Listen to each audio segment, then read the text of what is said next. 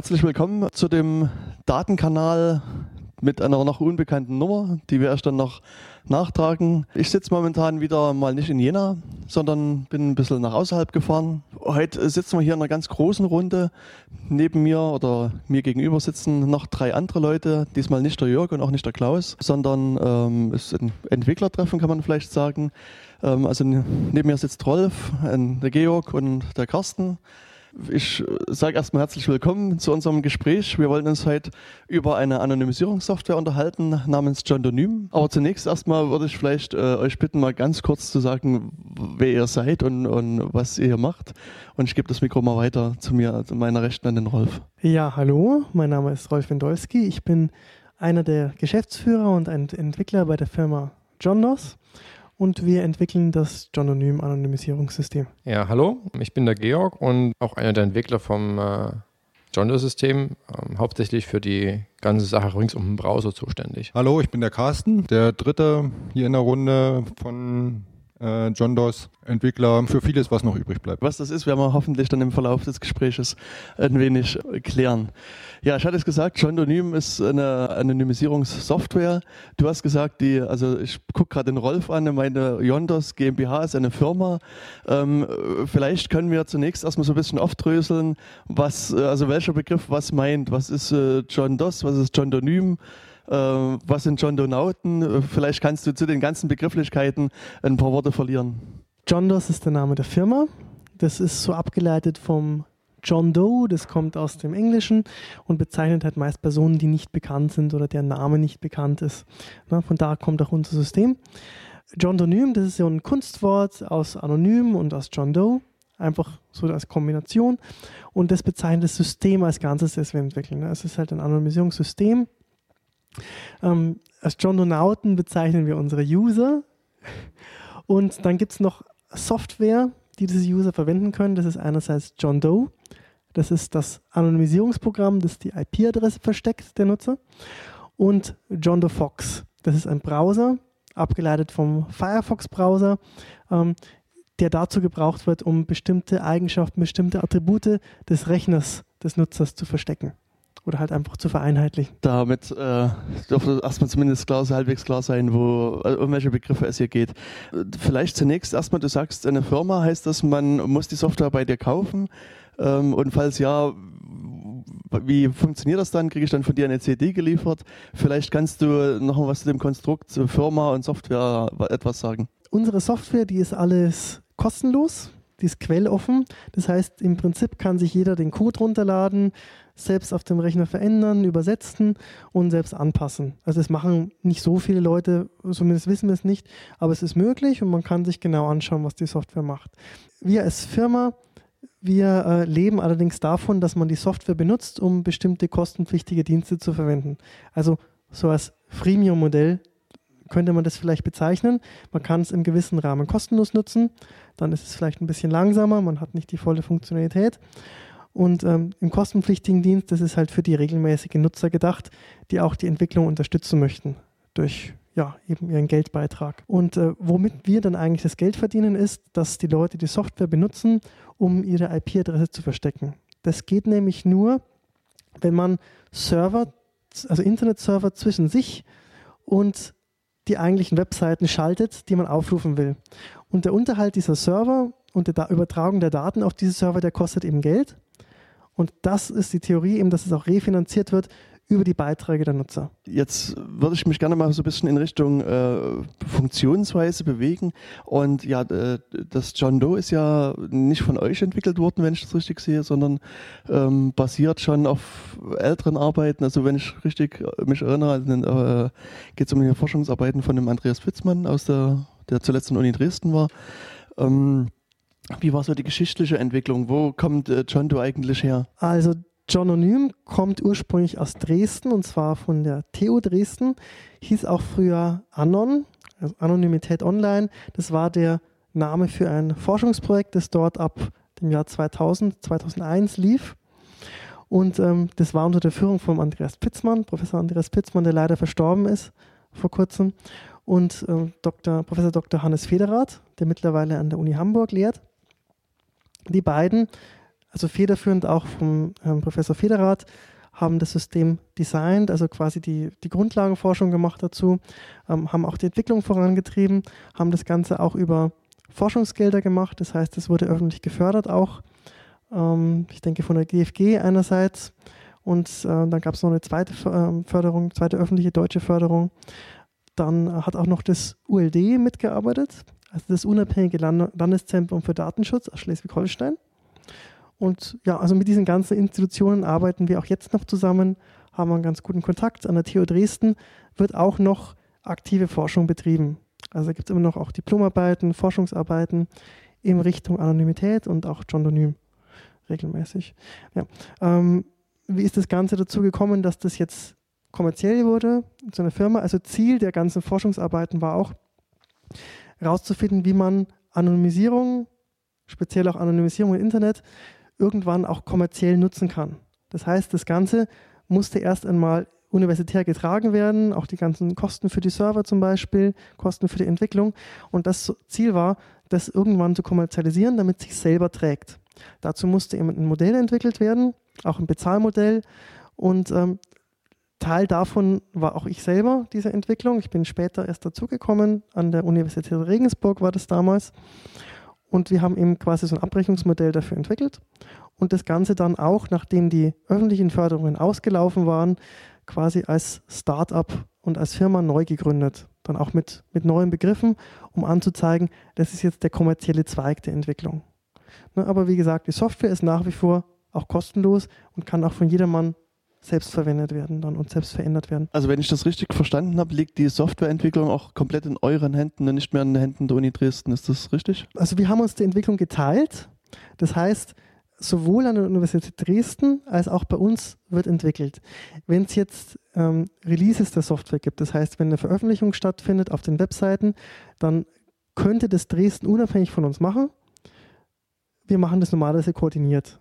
Das heißt, wir haben einen sehr guten Draht halt zueinander, sagen, wenn wir jetzt eine neue Version rausbringen, dann machen wir das normalerweise gleichzeitig auf beiden Webseiten. Also an Dresden ist eher, vielleicht könnte man so von Schwerpunkten her sagen, schwerpunktmäßig ein bisschen Mixentwicklung, also Serverentwicklung. Und bei uns ist eher Cliententwicklung, was gemacht wird. Also die, die Software, die wirklich dann beim Endkunden und beim Nutzer läuft. Das wird ähm, hauptsächlich bei uns gemacht. Ja, jetzt hast du schon immer von IP-Anonymisierung gesprochen. Natürlich interessant wäre, wie funktioniert die Software? Wie wird nun meine Verbindung anonymisiert? Kannst du unseren Hörern das mal erklären, beziehungsweise kann jemand von euch das äh, erklären, wer möchte? Ja, es ist halt so, dass äh, der Nutzer ja am Netzwerk mit seiner IP-Adresse relativ eindeutig identifizierbar ist. Und um das zu verhindern, werden äh, Server dazwischen geschaltet, sodass es äh, darauf hinausläuft, dass der letzte Server in einer Kette von Servern die Anfrage an den, sagen wir mal, es ist ein Webserver, an den Webserver macht und der Webserver dann nur sieht, aha, da ist ein Server, der macht eine Anfrage und dem schicke ich die Antwort zu. Und das geht dann die ganze Kette wieder zurück. Ähm, das sind mehrere Sicherheitsfunktionen ähm, eingebaut. Ähm, die eine Sicherheitsfunktion ist, dass im Gegensatz zu, ja, zu normalen VPN-Diensten oder ähm, Anonymisierungsproxys, die man im, im, Netz findet, dass eine Kette von Servern hintereinander geschaltet ist. Das heißt also, ähm, in der Regel ist das, ähm, sind das drei Server, je nachdem, was man für ein Modell bei uns benutzt. Ähm, die Premium-Dienste sind immer ähm, bestehend aus drei Servern. Die, ähm, sagen wir mal, die freien Dienste haben in der Regel bloß zwei Server ineinander geschaltet. Und die Idee hinter dieser Hintereinanderschaltung von Servern besteht darin, dass man die Verknüpfbarkeit ähm, aufbricht. Das heißt, kein einzelner Betreiber von diesen Servern ähm, kann Nutzer identifizieren. Das Problem bei normalen Diensten wie, wie VPN-Diensten oder äh, einfachen Proxys besteht darin, dass die zwar äh, mit ihrer IP-Adresse Anfragen an bestimmte Webserver machen, und zwar die Anfragen, die man selber als Nutzer an sie geschickt hat, aber sie immer noch die Möglichkeit besitzen, beide Anfragen zu verknüpfen. Das heißt, Sie können letztendlich den Nutzer identifizieren, indem Sie einfach gucken, aha, der hat die Sachen an mich geschickt, ich muss sie weiterschicken und ich schicke die Antwort an ihn wieder zurück. Und ich weiß aber, dass es der Nutzer gewesen ist, der diese Anfrage gestellt hat. Und um äh, die Möglichkeit, so eine Verknüpfung zu verhindern, ähm, wird die äh, Anfrage über verschiedene Server geleitet, sodass sie im Prinzip alle zusammenarbeiten müssen im Idealfall oder im, im Worst Case, um den Nutzer zu identifizieren. Das ist die eine Sicherheitsfunktion dieses Systems. Ich will noch mal ganz kurz dazwischen fragen. Ähm, und zwar, ähm, du hast jetzt sozusagen den Unterschied gemacht zwischen dem einzelnen Proxy und zwei oder drei Proxys. Ähm, wenn ich mich jetzt meine Rolle eines so eines Proxy-Betreibers versetze, kann ich natürlich beim einzelnen Proxy, wie du schon sagtest, ist relativ einfach nachvollziehen. Aber warum kann denn äh, jemand, der an zweiter oder dritter Stelle ist, das nicht auch nachvollziehen, äh, was da in, jeweils in den Paketen drinsteht und wohin die geleitet werden? Also was macht es jetzt äh, sicherer als nur ein Proxy? Das war die andere Komponente, die ich ansprechen wollte. Und zwar läuft das so, dass die ganzen Nachrichten natürlich nicht im, im Klartext verschickt werden, sondern ähm, auf, dem, auf dem Client, den man sich von unserer Webseite herunterlädt, äh, werden die äh, einzelnen Nachrichten, einzelnen Pakete, die man, muss man sagen, einzelne Pakete, die man abschickt, verschlüsselt und zwar mehrfach verschlüsselt. Und, äh, und zwar so, dass nur der letzte ähm, äh, Surfer in einer Reihe sieht, an wen er das wirklich schicken muss. Also die anderen äh, vorhergehenden wissen nur, aha, ich muss dieses Paket, was immer noch verschlüsselt ist, die nächstfolgenden weiterschicken. Und der letzte Surfer weiß dann, mh, ich muss das an den äh, Webserver schicken und rückzu funktioniert das genauso. Ähm, er, kommt, er kommt die Antwort von dem Webserver, äh, verschlüsselt das, schickt das an den, äh, an den nächsten Server in der Kette und sagt dem, äh, und der weiß dann, dass es hier weitergeschickt werden muss und am Schluss landet das wieder auf dem Rechner des Nutzers und ähm, er bekommt dann die Anfrage zu sehen, die ursprünglich von dem Webserver ähm, abgeschickt worden ist oder die Antwort zu sehen. Und ähm, dadurch wird eben sichergestellt, dass zwischendrin keiner die Daten abfangen kann und einfach im Klartext nachgucken kann, was für Anfragen geschickt worden sind, um eventuell identif identifizierende Informationen herauszulesen. Also ähm, ich habe jetzt gerade ein bisschen nachgedacht auf dem Hinweg. Kann ich mir das noch halbwegs vorstellen, dass es da auf äh, dem Paket vermutlich irgendwie eine Adresse gibt, wohin es geschickt werden kann? Und das wird dann irgendwann entschlüsselt. Aber wie ist es denn auf dem Rückweg? Woher weiß denn der Server, der jetzt die, von meinetwegen vom Webserver die Antwort bekommt, wohin er das Paket wieder schicken muss? Kannst du uns das nochmal kurz vielleicht ein bisschen genauer erklären oder vielleicht habe ich es einfach auch missverstanden? Das ist so, dass die, ähm, dass die Server miteinander verschaltet sind. Das heißt also, der alle drei Server, in, in, die in dieser Kaskade, so nennt man diese Verbindung von Servern, enthalten sind. Die sind fest miteinander verbunden. Jeder weiß, dass er der, der Erste ist in der Reihe und jeder weiß, dass er, also die Ersten wissen, dass sie die Ersten sind, die Zweiten, dass sie die Zweiten sind, die Dritten, dass sie die Dritten sind. Und was der Client macht, wenn er, wenn er das erste Paket schickt, um zu sagen, ich möchte meinetwegen XYZ auf, aufrufen im Netz, da wird äh, über die ganze Kaskade hinweg ein sogenannter Kanal aufgebaut, der für, für ihn reserviert ist, für, die, für den Datenaustausch. So wissen die einzelnen Mixer, ähm, äh, die einzelnen Server wissen, welche ähm, Nachricht für wen bestimmt ist und schicken die zurück. Aber sie wissen insgesamt nie, wem die Nachricht zuzuordnen ist, weil sie nur ihren kleinen Abschnitt kennen. Und sie wissen im Prinzip, wem, wer von wem das bekommen und wem sie es hinschicken müssen, aber sie wissen nie, wer die, sie wissen nicht gleichzeitig, wer den, wer die Anfrage ausgelöst hat und an wen es geht. Wenn ich mir jetzt äh, mich so in die Rolle als, als Benutzer äh, da hineinversetze, habe ich ja zum einen die Software, die äh, John Doe Software. Und ja, wie, äh, also ist, ist in dieser Software jetzt irgendwie ein Browser integriert und ein E-Mail-Programm integriert oder wie verbinde ich das jetzt mit meinen äh, normalen Benutzungsprogrammen? Wie, wie muss ich mir das als Nutzer vorstellen? Also es ist so, dass der Anonymisierungsproxy, der Yondo, installiert oder heruntergeladen und installiert werden muss, gestartet werden muss und damit die Verbindung zum Anonymisierungsdienst aufbaut. Und jedes Programm, was diese anonyme Internetverbindung nutzen will, muss jetzt separat konfiguriert werden, dass es diesen Anonymisierungsproxy als Proxy nutzt. Also im einfachsten Fall, wenn das wenn beliebige Programme, die jetzt Proxy-Einstellungen anbieten, wo man dann sagen kann, ja, ich möchte dieses als HTTP-Proxy oder als SOX-Proxy nutzen, dann stellt man das in dem Programm ein, das ist jetzt mein Proxy und dann geht das da durch.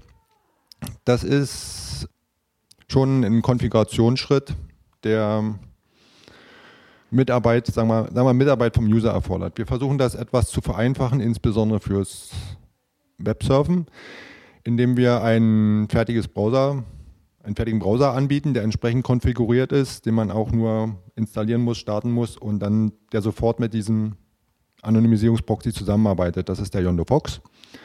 Also die Kombination Yondo, Yondo Fox ist nach dem Installieren arbeitsfähig. Äh, weitere Sachen sind dann für E-Mail-Programme, wo wir jetzt äh, zum Beispiel dran arbeiten, das zu vereinfachen.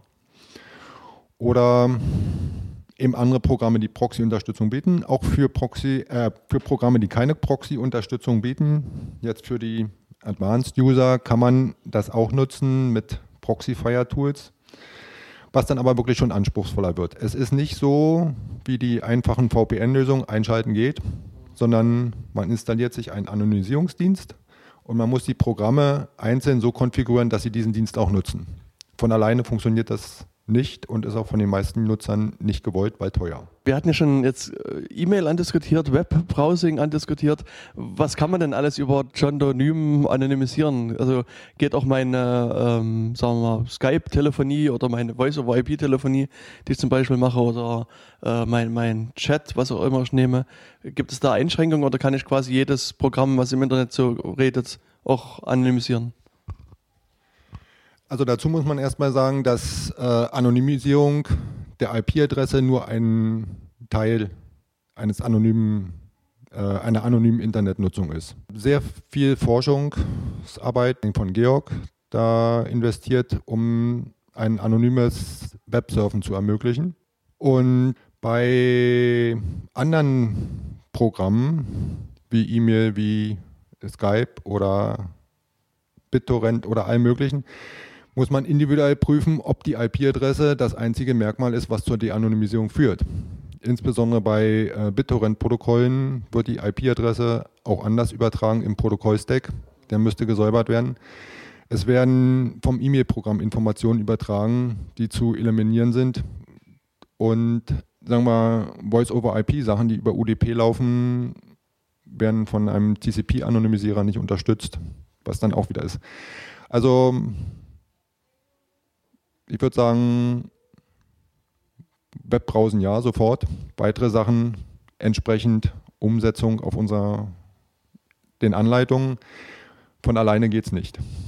Du hattest jetzt schon ein bisschen die, die Probleme und Schwierigkeiten angesprochen bei der Anonymisierung. Und ich denke schon, wenn man an das Web vielleicht denkt, gibt es ja diverse andere Probleme. Also die IP-Anonymisierung ist ja das eine, die eine Sache. Äh, schon so Themen wie, wie Flash oder JavaScript etc können ja schon diverse Probleme aufwerfen. Und du sagst, Georg arbeitet dran. Ist es äh, da so, Georg, dass ihr da bei dem John Doe Fox auch spezielle Risiken, die das Webbrowsen aufwirft, mit eliminieren? Und welche sind das, die ihr da eliminiert? Zu dem John Doe Fox nochmal, vielleicht noch eine kleine Korrektur dazu. Es ist kein eigener Browser, den wir da liefern, sondern es ist ein, äh, ein Browserprofil, um genau zu sagen, für einen Firefox-Browser. Das heißt, ähm, man braucht dazu einen regulären Firefox auf seinem Rechner installiert und lädt sich dann dieses ähm, Profil runter und installiert sich das und man kann es danach nutzen und in der Tat ist es so, dass dieses Profil den Schutz liefern soll, den der Anonymisierungsdienst nicht alleine liefern kann. Das heißt also, die IP-Adresse wird vom, vom Yondo oder von, vom Yondonym-Netzwerk anonymisiert und so die Verknüpfbarkeit aufgehoben. Ähm, es bleiben aber noch eine ganze Menge an ähm, an Daten übrig, die der, die der Browser mitschickt. Ja, sei es äh, bekanntere Sachen wie den sogenannten User Agent, das heißt also, dass der Browser sagt, hallo, ich bin hier in Firefox und zwar eine bestimmte Version von einem Firefox und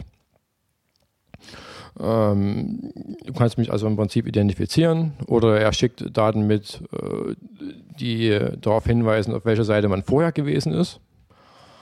Und da gibt es aber eine ganze Menge an anderen Sachen. Äh, davon abgesehen gibt es noch ähm, diverse Plugins, die man benutzt in seinem Browser. Das heißt, äh, die braucht man dafür, um spezielle Inhalte sich anzeigen zu lassen, die der Browser äh, natürlicherweise nie unterstützt. In der Regel ist das weit verbreitete Flash-Plugin hier zu nennen oder es gibt auch andere Plugins wie Java-Plugin oder QuickTime oder was auch immer.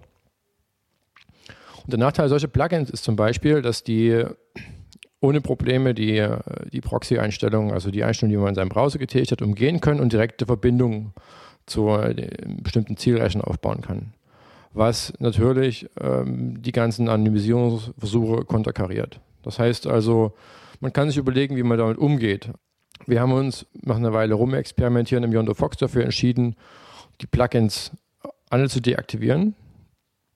Bis auf das Flash-Plugin, das ist einfach nur der Tatsache geschuldet, dass Flash noch extrem weit im Netz verbreitet ist.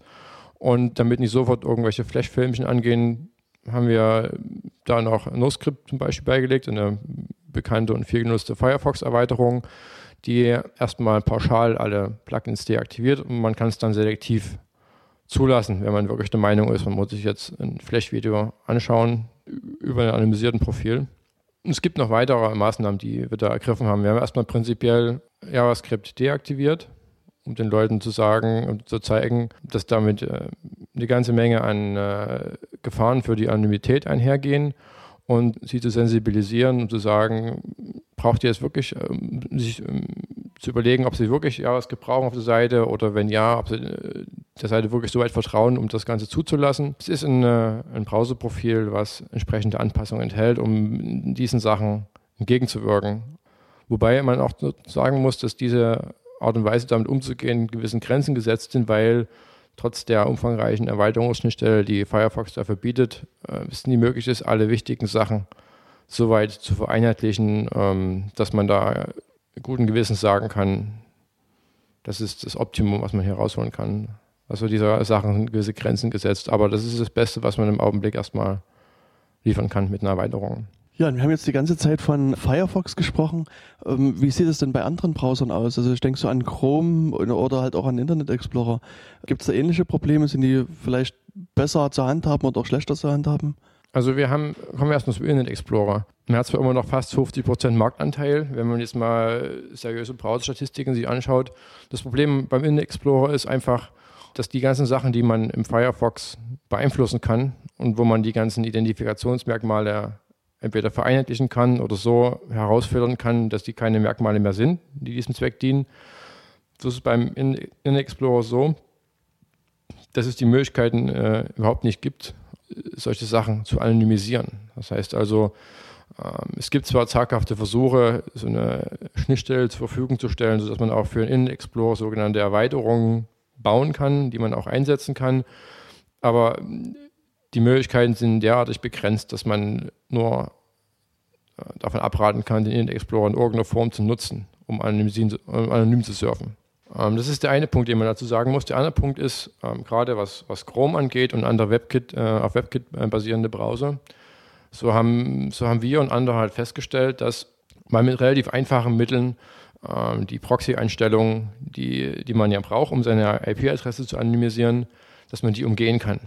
Und äh, man muss daher sagen, auch wenn äh, Chrome immer populärer wird und auch eine deutlich ähm, erweiterte ähm, Schnittstelle zur Verfügung stellt, um Erweiterungen zu bauen, die man vielleicht dann einsetzen könnte, um die üblichen Sachen, übrigen Sachen zu anonymisieren, ähm, wie JavaScript-Sachen oder ähm, äh, protokollspezifische Sachen. Da muss man einfach sagen, dass die, die Grundfunktionalität, nämlich dass die IP-Adresse übertragen, äh, nicht übertragen wird ähm, und nicht irgendwie geleakt wird, dass die bei den ganzen Browsern, die auf WebKit ähm, basieren, dass die nicht gegeben ist und man so einfach nur sagen muss, äh, das ist derzeit ebenfalls davon abzuraten, diese Browser zu benutzen, um anonym, um anonym zu surfen. Ja, wenn ich jetzt wieder so ein bisschen in meine Rolle als Benutzer oder Denkweise als Benutzer zurückschlüpfe, stelle ich mir vor, ich habe jetzt äh, John Doe als Software auf meinem Rechner installiert, habe das John Doe Fox Profil, äh, benutzt das.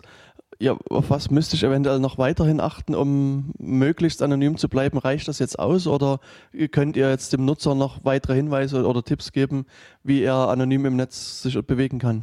Ja, das eine ist ja mal, dass der Nutzer natürlich aufpassen sollte, wo er persönliche Daten angibt im Netz. Das ist was, was man automatisiert nicht verhindern kann, dass wenn du wirklich deine Name, Adresse, persönliche Vorlieben auf irgendeiner Seite einträgst, dass das dann anonymisiert wird. Also da muss man wirklich auch bewusst surfen, sich überlegen, wo will man sich wirklich anmelden. Also welche Seiten brauchen wirklich meine Daten ähm, und nur auf diesen Seiten eingeben, wo es notwendig ist. Was wir den Nutzer halt in die Hand geben, ist halt zumindest ein technisches Werkzeug, das verhindert, dass ohne sein Wissen und ohne seine Zustimmung persönliche Daten übertragen werden. Es verhindert natürlich nicht, dass man das bewusst dann trotzdem tun kann. Jetzt gehe ich wieder weiter mal davon aus, dass jetzt die äh, Software installiert ist. Ähm, ich vermute, dass auch nach der ersten Installation die Software nicht funktioniert, weil ich ja noch kein Geld irgendwohin überwiesen habe. Vielleicht kannst du Rolf dann gleich was dazu sagen, aber ich würde gleich noch eine Frage hin, äh, hinterher schieben. Und zwar, wie kann ich denn dann äh, das bezahlen? Also welche Möglichkeiten gibt es? Was bietet ihr an? Und vielleicht kannst du auch was dazu sagen, was es mich überhaupt kostet. Also was muss ich bezahlen, um dann anonym surfen zu können? Also man kann die Software grundsätzlich auch kostenlos nutzen. Es gibt von den Anonymisierungsdiensten, die zur Verfügung stehen, sowohl kostenlose oder kostenfreie als auch kostenpflichtige, die nennen wir halt Premium-Dienste. Die kostenlosen, die sind eben ein bisschen eingeschränkt in der Funktionalität, die sind ein bisschen langsamer. Man kann damit aber auch gelegentlich surfen. Wenn man es halt die Software nutzt, um täglich zu surfen, das produktiv nutzt, dann kann das ein bisschen nervig sein von der Geschwindigkeit. Dann raten wir normalerweise dazu, das ist auch das, wo wir das Geld verdienen, lieber die Premium-Dienste zu nutzen. Ganz klar.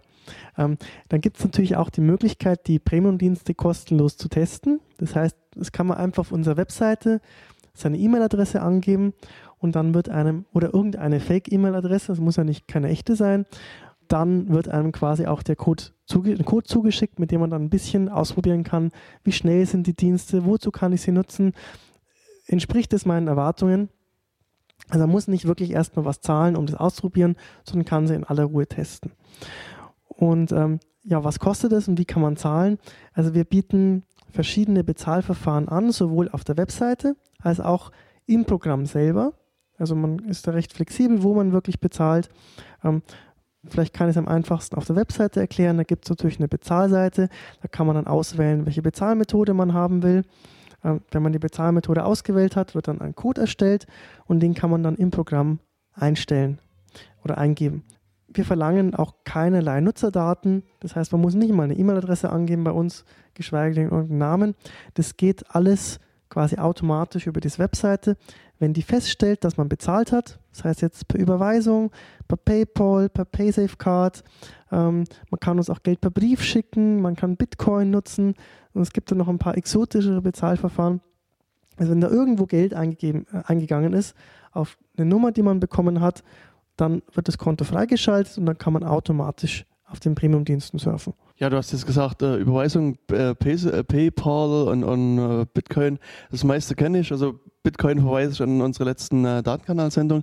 Äh, PaySafeCard ist mir fast neu, würde ich fast behaupten, wenn wir nicht auch im äh, letzten Datenkanal kurz drüber gesprochen hätten, äh, weil es da, also da gab es halt einen Betrugsfall in Jena, wo das äh, versucht wurde, mit dieser PaySafe-Card zu machen. Aber vielleicht kannst du kurz unseren Hörern nochmal erklären, was diese PaySafe-Card genau ist wo, und, oder wie die funktioniert vielleicht und wo man die herbekommt. Also, also die PaySafe-Card wurde von auf, äh, mit EU-Fördergeldern entwickelt, um ein System der anonymen Bezahlung im Internet zu schaffen, was dem Bargeld in einer normalen Bezahlung gleichkommt. Man geht in eines der Geschäfte, Tankstellen, die Supermärkte, die Zeitungsläden. Es gibt ein sehr weit verzweigtes Netz, was diese PaySafe-Cards anbietet.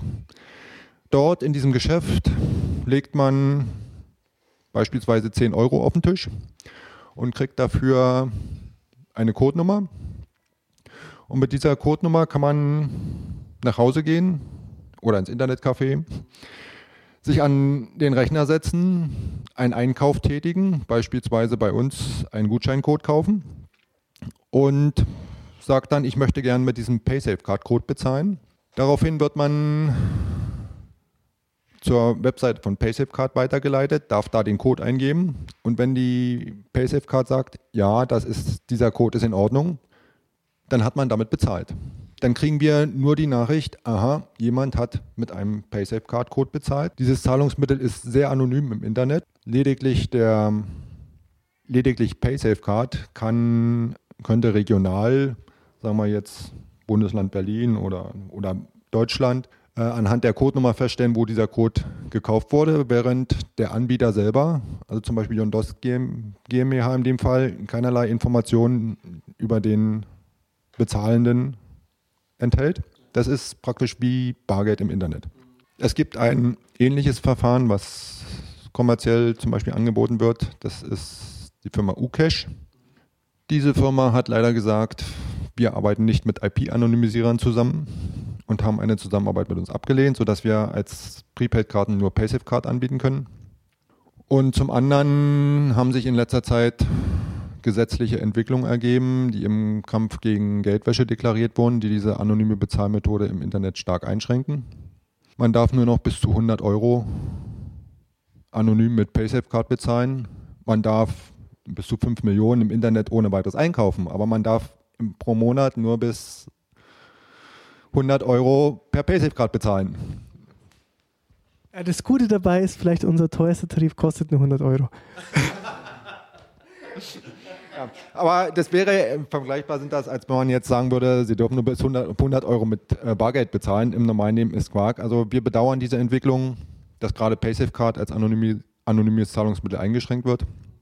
Aber wir müssen damit leben und haben da in Antwort auf diese Entwicklung zum Beispiel weitere Bezahlmethoden aufgenommen, wie Bezahlung per Liberty Reserve, äh, Ucash, äh, Cashew, Cashew, ja, Ucash hat uns ja abgelernt, also Cashew, ein ähm, im arabischen Raum sehr populärer Zahlungsanbieter, der ähnlich arbeitet, im arabischen Raum ähnlich arbeitet wie PaySafeCard hier, auch anonym. Äh, Bitcoin natürlich, was langfristig aus unserer Sicht eine anonyme, nicht regulierte Alternative sein wird. Ihr habt darüber gesprochen. Wir sehen die Entwicklung positiv von Yononym und äh, bei Yononym und werden Bitcoin auch weiterhin unterstützen. Genau, eine, eine Frage, die steht noch so ein bisschen offen, nämlich die, was kostet das Frage? Wir haben gerade gelernt, der teuerste Tarif kostet 100 Euro. Was ist denn der günstigste und was ist der mittlere Tarif? Oder ich weiß nicht, wie viele Tarife ihr so habt. Also ähm, momentan haben wir nur quasi eine Handvoll an Tarifen, die es gibt. Es gibt den günstigsten für 5 Euro. Dabei muss man wissen, alle Tarife sind bei uns nach Datenvolumen berechnet. Das liegt auch an dem Betreibermodell, das wir haben. Das heißt, wir betreiben die Server ja nicht selbst, sondern das machen andere Organisationen. Die wiederum verdienen Geld über das Datenvolumen, das Nutzer bei ihnen übertragen und dieses Datenvolumen wird über die Konten der Nutzer abgerechnet. Das heißt, das ist auch ein Grund, warum wir zum Beispiel keine echte Flatrate anbieten können, weil sonst die externen Anbieter sich selber Geld generieren könnten. Das heißt, die kaufen sich ihr Konto mit einem Flatrate-Konto von den Nutzern, schicken terabyteweise Traffic über ihre Server und werden dann dadurch reich. Das bringt uns natürlich nichts, sondern würde uns umbringen. Deshalb gibt es nur Datentarife. Das ist in dem Fall die fairste Abrechnung. Der kleinste Datentarif, der hat im Moment nur 500 Megabyte und ist eigentlich eher ein bisschen zum Testen auch noch gedacht. Dann gibt es noch einen erweiterten Tarif für 10 Euro, der, denke ich, 1,5 Gigabyte mitbringt. Ein 40-Euro-Tarif haben wir auch noch als Datentarif, das sind 6,5 Gigabyte. Und dann gibt es noch zwei besondere Tarife, die jeweils ein monatliches Volumen zur Verfügung stellen. Da können wir ein bisschen anders rechnen, das ist ein bisschen günstiger als die anderen Tarife, eher etwa halb so teuer, wenn man das Volumen dann wirklich auch ausreizt. Und die kommen so ein bisschen der Flatrate am nächsten. Das heißt, da ist der teuerste Tarif mit 100 Euro, der stellt dann für vier Monate lang, äh, vier Monate? Bin ich jetzt, was sind es, sechs Monate geworden? Ich glaube, sechs. Da muss ich nochmal. Okay, genau. Also der teuerste Tarif für 100 Euro, der stellt für vier Monate lang pro Monat 5 Gigabyte zur Verfügung. Das ist so viel, dass man normalerweise auch nicht drüber kommt mit dem System. Ich meine, äh, grundsätzlich muss man natürlich auch für die äh, Hörer, die das vielleicht später hören, als es jetzt, also viel später als jetzt aufgenommen ist, sagen, dass äh, es immer sinnvoll ist, einen, einen, Blick auf die Webseite zu werfen, weil die Preise können sich natürlich auch ändern. Also ähm, das ist gerade jetzt Stand August 2012 und ähm, ja, wie gesagt, kann sich natürlich in der Zukunft ändern. Du hast gerade ähm, schon die Serverbetreiber angesprochen, hast gesagt, das sind ähm, Firmen, sind externe Firmen, externe Betreiber. Weil ein Gedanke, der mir vorhin kam, als Georg so dieses Modell beschrieben hat, wäre durchaus äh, äh, Betreiber zu werden. Und wie man es auch bei anderen Projekten gesehen hat, man stellt sich quasi an die Ende der Kette, ans Ende der Kette. Und äh, dort sieht man quasi ja den Traffic in der Regel im Klartext, weil vieles ist ja doch relativ unverschlüsselt, was im Netz gemacht wird äh, und, und kann dann natürlich auch sehen, was der Nutzer macht und wenn man Glück hat, äh, fängt man dann ein paar Login-Daten ab und kann den Nutzer auf dem Weg noch de-anonymisieren. Ähm, baut ihr da irgendwelche Sicherungsmöglichkeiten ein, dass äh, ihr äh, eure, die Firmen, die mit, bei euch mitarbeiten, denen das quasi verbietet oder dass er den vielleicht auch kontrolliert, was die da machen? Wie sieht das aus? Wie kontrolliert ihr die Betreiber? Also bei den Betreibern ist es so, dass nur wirklich sehr wenige überhaupt den Zugang zum System bekommen. Also momentan zum Beispiel nehmen wir keine neuen Premium-Betreiber auf, Also das System ist quasi erstmal momentan voll und wir wählen die Betreiber eben so aus, dass wir auch bei ihnen wirklich gutes Gefühl haben, sodass wir selber ihnen gerne den Traffic drüber leiten wollten. Das heißt, wir nehmen jetzt keine Leute, wo wir auch nur den geringsten Verdacht haben, dass sie vielleicht in den Traffic reinschauen, aus, eigenen, aus Eigeninteressen oder so. Das heißt, wir gucken uns an, was sind das für Firmen, was machen die sonst so, sind es seriöse Leute ähm, also bisher hatten wir auch noch keinen Fall in all den Jahren und die Betreiber sind relativ konstant geblieben, wo wirklich Daten rausgelegt wurden, wo vielleicht ein Nutzer gesagt hat, ah, ich habe bei euch gesurft und jetzt äh, bin ich irgendwie Opfer eines Datenmissbrauchs geworden oder sowas. Ist bisher noch überhaupt nicht passiert. Natürlich ist das auch so, dass die Betreiber der letzten Mixe, die ja den Ausgangstraffic sehen, wo es manchmal unverschlüsselte Daten auch gibt, eine besondere Verantwortung haben. Das darf natürlich auch nicht jeder machen. Zum Beispiel die Piratenpartei Bayern betreibt uns deshalb einen letzten Mix. Da würden wir halt bei solchen Leuten sagen, das ist relativ vertrauenswürdig. Also die können sich das auch politisch schon nicht leisten, äh, die Daten weiter zu verkaufen. ja, ähm, ansonsten ist natürlich wichtig, ist ganz klar, dass man auch die Nutzern aufklärt und sagt, wenn ihr Daten übers Internet schickt, achtet drauf, also wenn die Daten wichtig sind, dass die auch HTTPS verschlüsselt wenigstens sind. Dann ähm, ist es auch relativ sicher, dass der Betreiber nicht reinschauen kann. Also man muss als Nutzer dann auch ein bisschen aufpassen natürlich. Also ich weiß nicht, also eine Frage, die mir jetzt nur so am Rande mit einfiel, weil ich hatte vor kurzem eine Diskussion mit jemandem über Facebook. Und bei Facebook war es ja lange Zeit so, dass das standardmäßig äh, der Zugang unverschlüsselt war. Und der war der Meinung, dass es mittlerweile äh, quasi verschlüsselt ist, also HTTPS.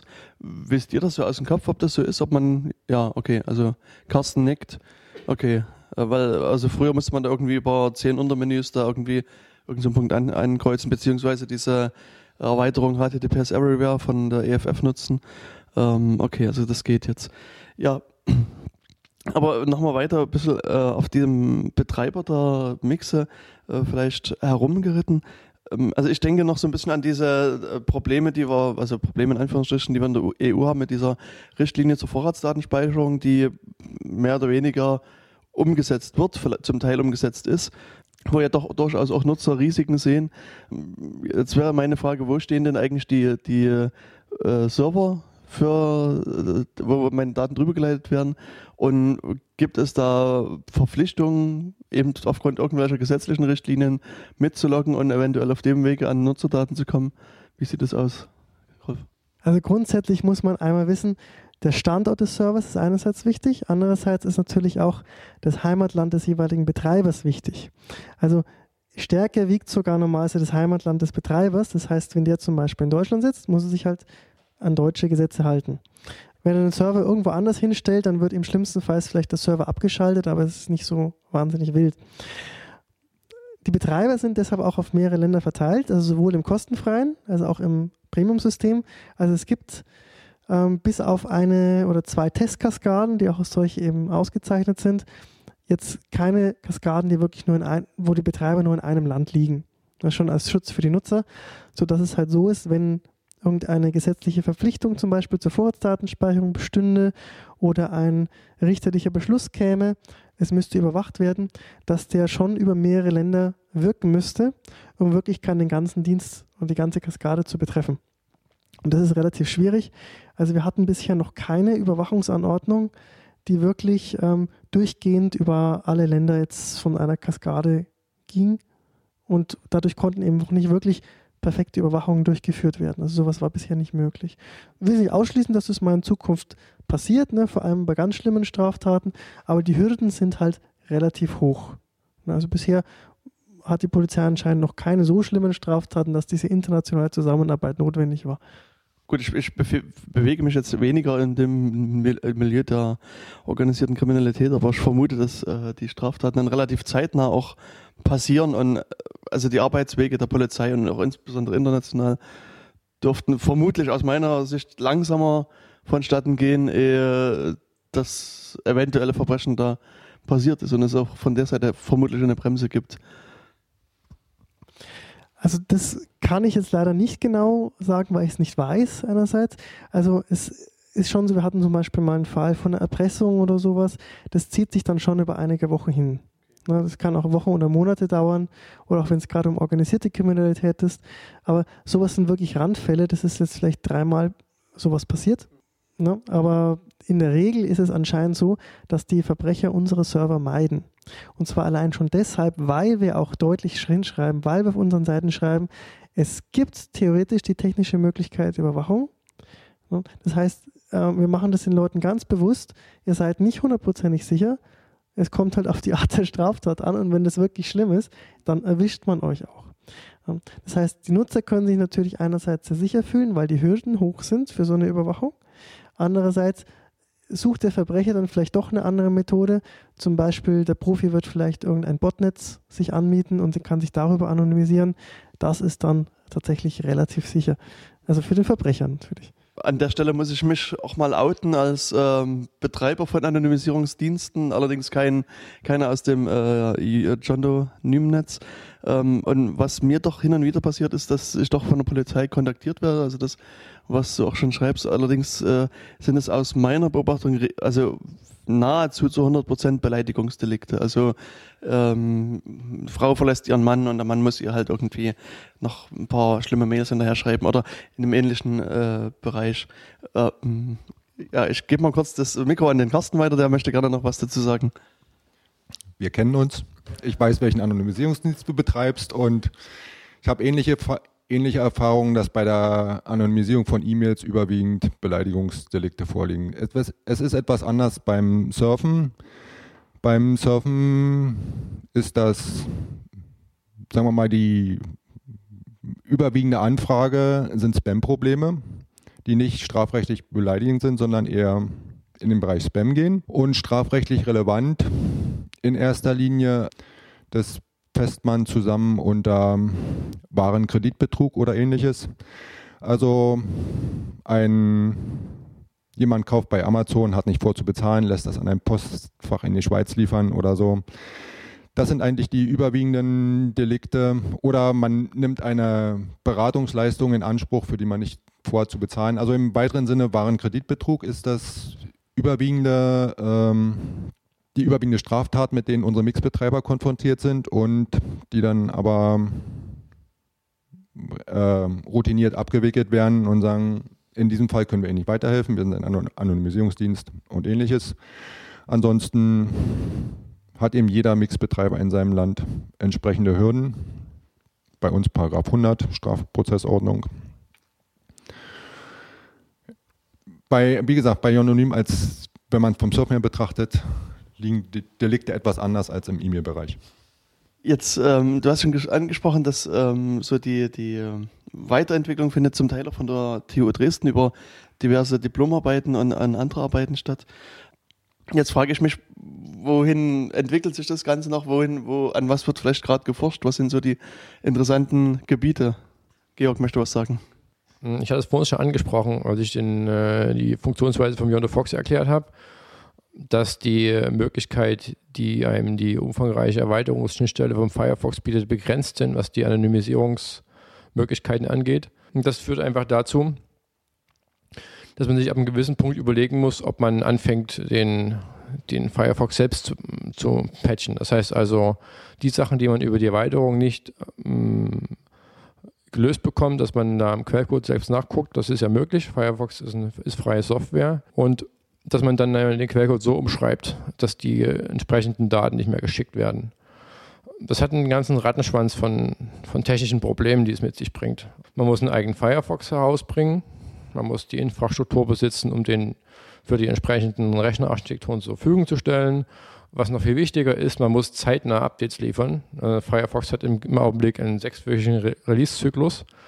Und man muss dann also relativ zeitnah den, äh, den Quellcode nehmen, der wirklich released wird und dann die entsprechenden Patches einbauen, die man dann entwickelt hat und dann seinen Nutzen zur Verfügung zu stellen, ähm, sodass die von den äh, Sicherheitslücken, die unabhängig vom anonymen, anonymen Surfen relevant sind, dass die dann möglichst zeitnah beim Nutzer behoben ist. Weil man ja logischerweise, wenn man einmal damit anfängt, dem Nutzer nicht einfach sagen kann, naja, nimm einfach inzwischen den normalen Firefox und warte, bis wir ein Update geliefert haben. Ähm, das funktioniert einfach nicht mehr, wenn man sich für diesen Weg entscheidet. Und das ist eins ähm, unserer nächsten großen Projekte. Also wir sind gerade da mittendrin und hoffen, dass wir jetzt demnächst, das heißt also, sagen wir mal nächste Woche oder übernächste Woche, die erste Beta-Version releasen können von, äh, von dem John Doe Browser, heißt der dann entsprechend.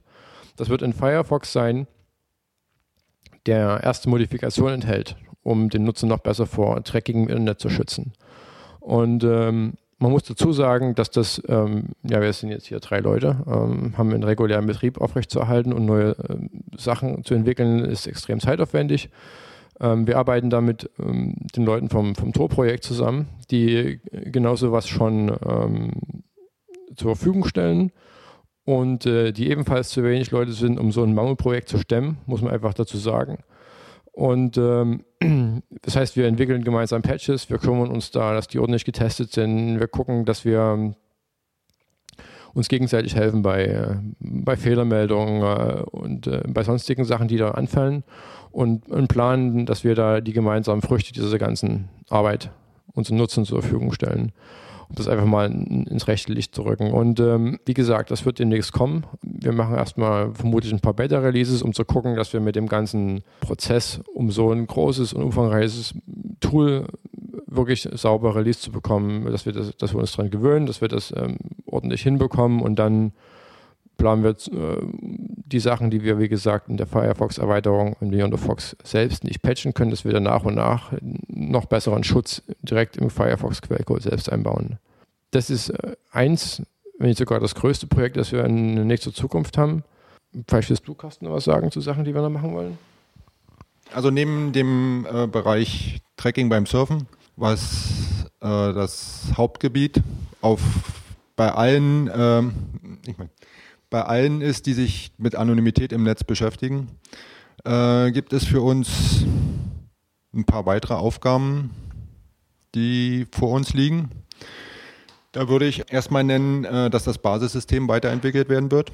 Also sozusagen das Basissystem Iononym, was die IP-Anonymisierung macht. Es ähm, steht jetzt an, neue Krypto-Algorithmen zu implementieren, das NIST wird in Kürze Nachfolger für einige Kryptoalgorithmen vorstellen, die wir dann zeitnah umsetzen wollen, um auch starke, starke Kryptographie als Schutz in unsicheren Netzen und so zu bieten. Das weitere Entwicklung, die das Basissystem betrifft, ist die Antizensurtechniken weiterzuentwickeln. Es gibt in vielen Ländern im Internet eine sehr stark ausgeprägte Internetzensur. Vielen Hörern vielleicht die Great Firewall von China ein Begriff. Ähnliche Zensuren gibt es von Äthiopien, Kuba. Es gibt Iran, Saudi-Arabien, Kasachstan, Ukraine.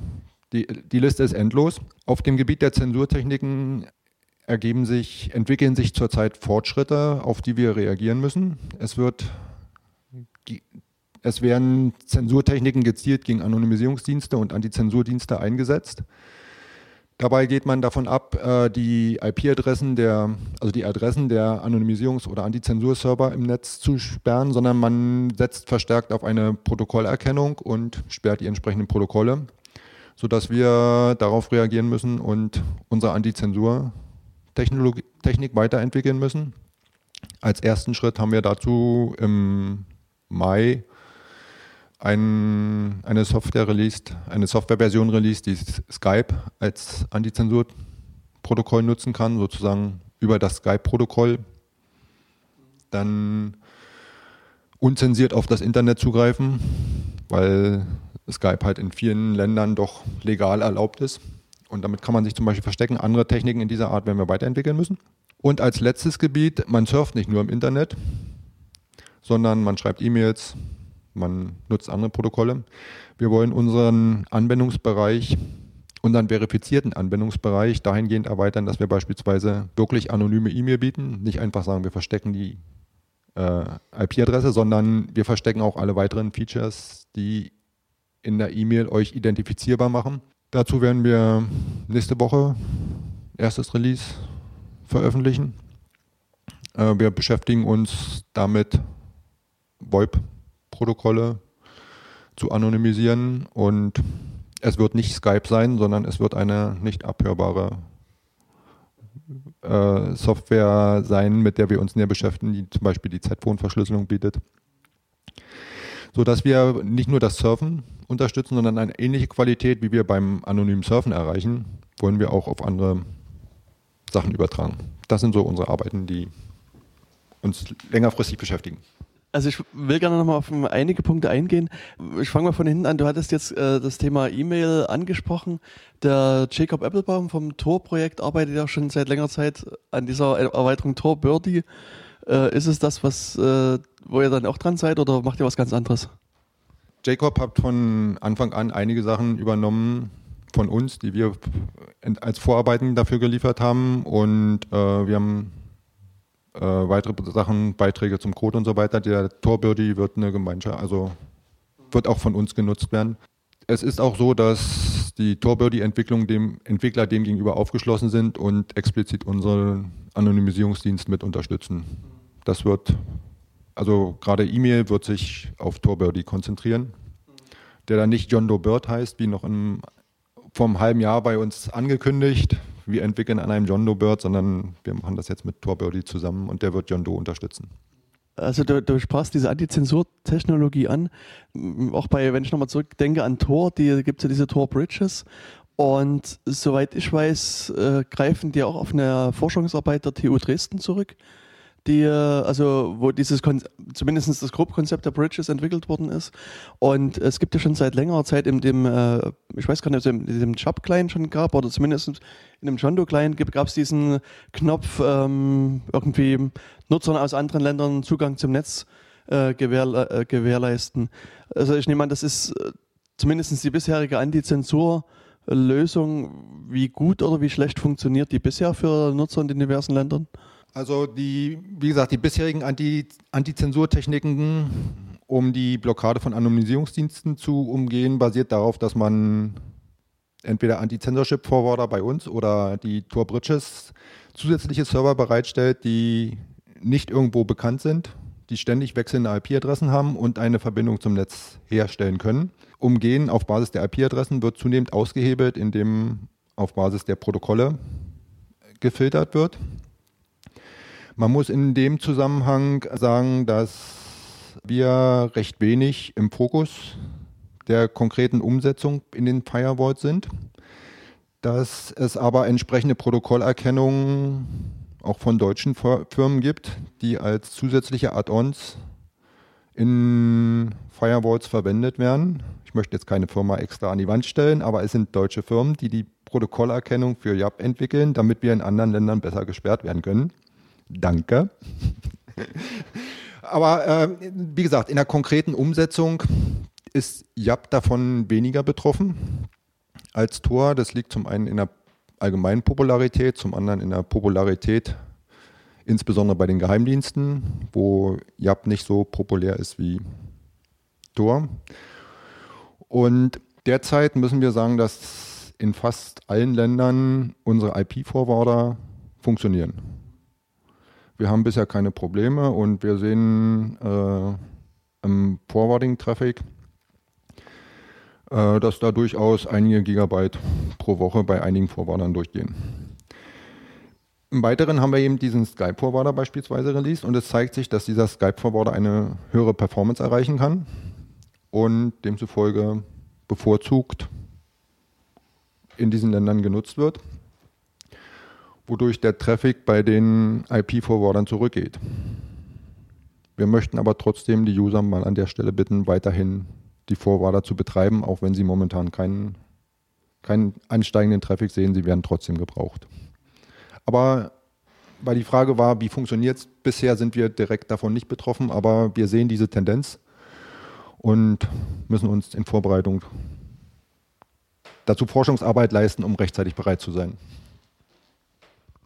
Ähm, vielleicht noch kurz was zur Nomenklatur. Äh, Carsten hatte gerade vom JAP gesprochen. Wir haben äh, am Anfang eine, eine kurze Session mit dem Rolf gehabt, wo äh, der Jens ihn fragte, was denn nun die ganzen Akronyme und sonstige Kunstwörter bedeuten.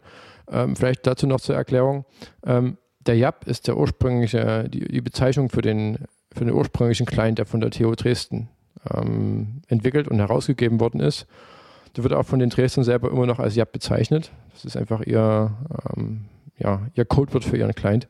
Das ist äh, das, was wir die ganze Zeit als, als John Doe bezeichnet haben. Das ist die Software, die sich die Nutzer ähm, herunterladen und über die sie dann auch die entsprechenden Antizensor-Funktionen, die wir bei Inhalten ähm, einschalten können. Das einfach nochmal zur Erklärung. Danke. Georg, du hattest vorhin äh, ja sehr recht umfänglich das äh, Problem mit dem Firefox geschildert. Äh, eine Frage, die da bei mir die ganze Zeit über meinem Kopf schwebte, ist, ähm, warum kann man die Patches nee, zu Mozilla schicken und die dort rein äh, bekommen lassen? Ist das sehr schwer, dort äh, Patches entsprechend vom Mozilla-Projekt mit in die Software reinzubekommen oder wie sieht das da aus? Also es hängt von den Patches ab. Ähm, ich selbst habe schon einen Patch in den in Firefox-Code selbst reinbekommen, der für unsere Nutzer relevant ist und ähm, die Anonymisierung auf der, auf der Ebene, Protokollebene erleichtert. Und andere Patches sind schwieriger hereinzubekommen. Es mangelt nicht an Versuchen, muss man einfach so sagen. Ähm, das Problem ist einfach, dass ähm, dass häufig, häufig ähm, Funktionen sind, die gepatcht werden, die gleichzeitig für, ähm, für das Layout von Webseiten relevant sind. Um einfach mal ein Beispiel zu bringen. Ähm, es ist relativ leicht möglich, den, äh, ein klares Nutzerprofil von jemandem zu bekommen, indem man einfach die, ähm, sich die Fonts anguckt, die, die Schrifttypen, die auf einem Rechner installiert sind. Ähm, das ist ein hochgradig identifizierendes Merkmal, was nicht mit, ähm, äh, mit bloßer äh, Firefox-Erweiterung, ähm, sagen wir so, anonymisierbar ist. Ähm, nun gibt es halt die Möglichkeit, man kann, man kann den Webseitenbetreibern sagen, also ihr könnt zwar, ja, könnt zwar eure Fonts benutzen, aber unsere Nutzer, die die runterladen, werden die in dem Browser nicht sehen weil, es, weil, Nutzer, äh, weil Webseitenbetreiber sonst ganz einfach verschiedene Fonds abtesten können. Der Nachteil dieser äh, Lösung ist, ähm, dass man häufig Webseiten, was heißt häufig, weil man eine ganze Reihe Webseiten findet, die sehen einfach scheiße aus. Das muss man einfach mal so sagen.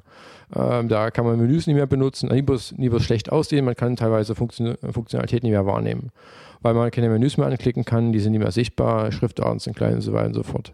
Das heißt also, man befindet sich gerade bei diesen Fonts äh, in einem Bereich, der äh, es extrem schwer ist, zwischen Benutzbarkeit und Privatsphäre so abzuwägen, dass beide Seiten zufrieden sind.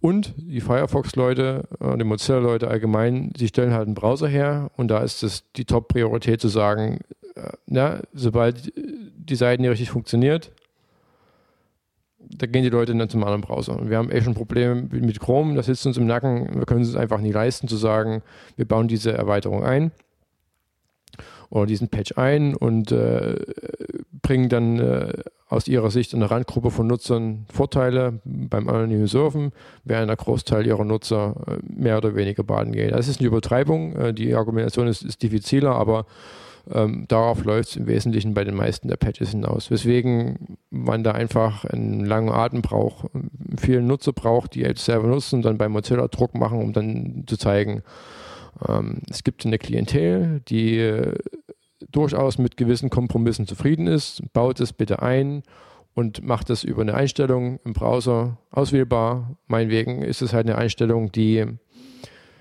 für die meisten Nutzer so gesetzt ist, dass die Seiten ordentlich aussehen. Was heißt ordentlich aussehen? Ist übertrieben, dass sie perfekt aussehen, wie, wie sie sonst auch aussehen. Und für die Gruppe, ähm, die sagen, das ist nicht ganz so wichtig und es ist Privatsphäre wichtiger, dann wird diese Erweiterung halt mit einer, Erweiterung, mit einer Firefox-Erweiterung so gesetzt, dass man das trotzdem nutzen kann. Daran arbeiten wir, aber es ist ein langwieriger Prozess. Also wir haben jetzt schon gehört, dass ihr sehr hohe Anstrengungen ja hier in die Software und in die äh, Begleitsoftware auch mit reinsteckt, den Nutzer zu anonymisieren.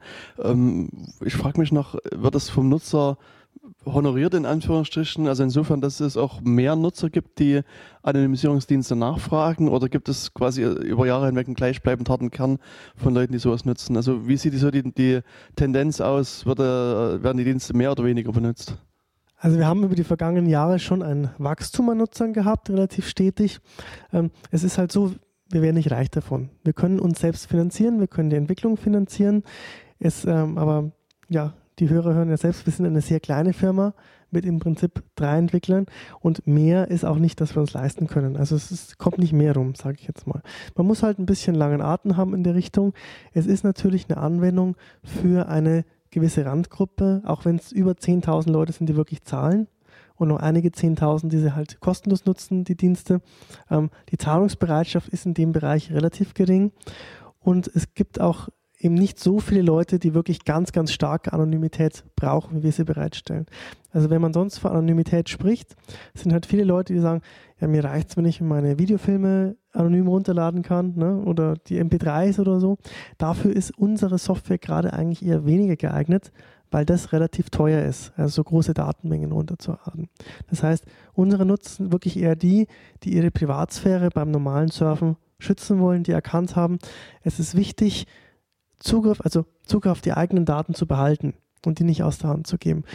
Und ähm, ja, dafür ist Deutschland natürlich zum Beispiel ein relativ aufgeklärtes Land. In anderen Ländern sieht es dann eher schlechter aus. Also wir haben nach wie vor unsere Kerngruppe immer noch in Deutschland. Ähm, also ich sage so, wir können nicht klagen, aber es ist halt nicht, man wird nicht reich damit. Ja, wir hatten jetzt in, äh, vorher schon kurz das, das Tor-Projekt angesprochen und das Tor-Projekt geht ja durchaus einen anderen Weg. Also die äh, bieten äh, Software wie Netz kostenlos an und finanzieren sich über Spenden.